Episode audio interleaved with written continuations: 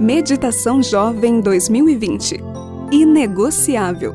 Escrita por José Venefrides. 7 de abril. A vontade permissiva de Deus. Eu formo a luz e crio as trevas. Promovo a paz e causo a desgraça.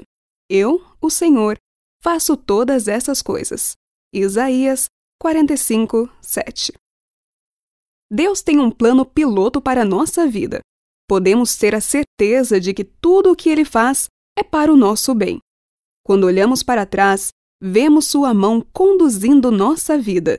Quando olhamos para frente, podemos confiar na guia divina.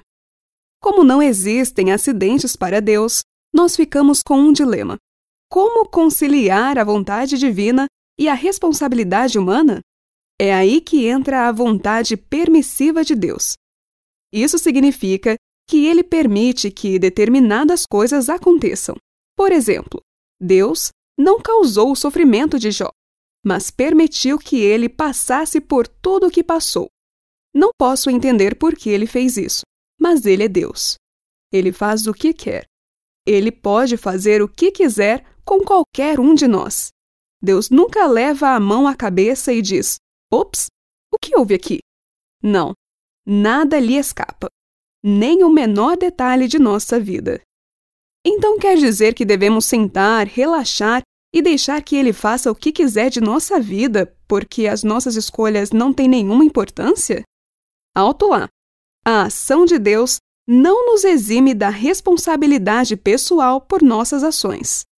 A vontade de Deus não é a única a gerar situações no universo. Para que o homem pudesse ser um agente moral com poder de escolha, ou seja, um ser livre, a possibilidade do mal teve que existir. Vocês se lembram que Deus colocou no centro do Éden a árvore do bem e do mal. Adão e Eva receberam informações suficientes para fazer a escolha. Quando permitiu a possibilidade da existência do mal, Deus dotou o ser humano de vontade moral para escolher fazer sua vontade ou não. Deus não causa, autoriza nem aprova o mal, mas o exercício da vontade acarreta consequências.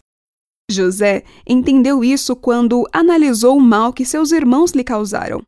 Ele disse: Vocês planejaram o mal contra mim, mas Deus o tornou em bem, para que hoje fosse preservada a vida de muitos. Achar que Deus predetermina todos os acontecimentos é abrir mão de nossa liberdade de escolha. Ele é bom e nos deu um cérebro. Além disso, nos mostrou em Sua palavra o caminho pelo qual devemos seguir.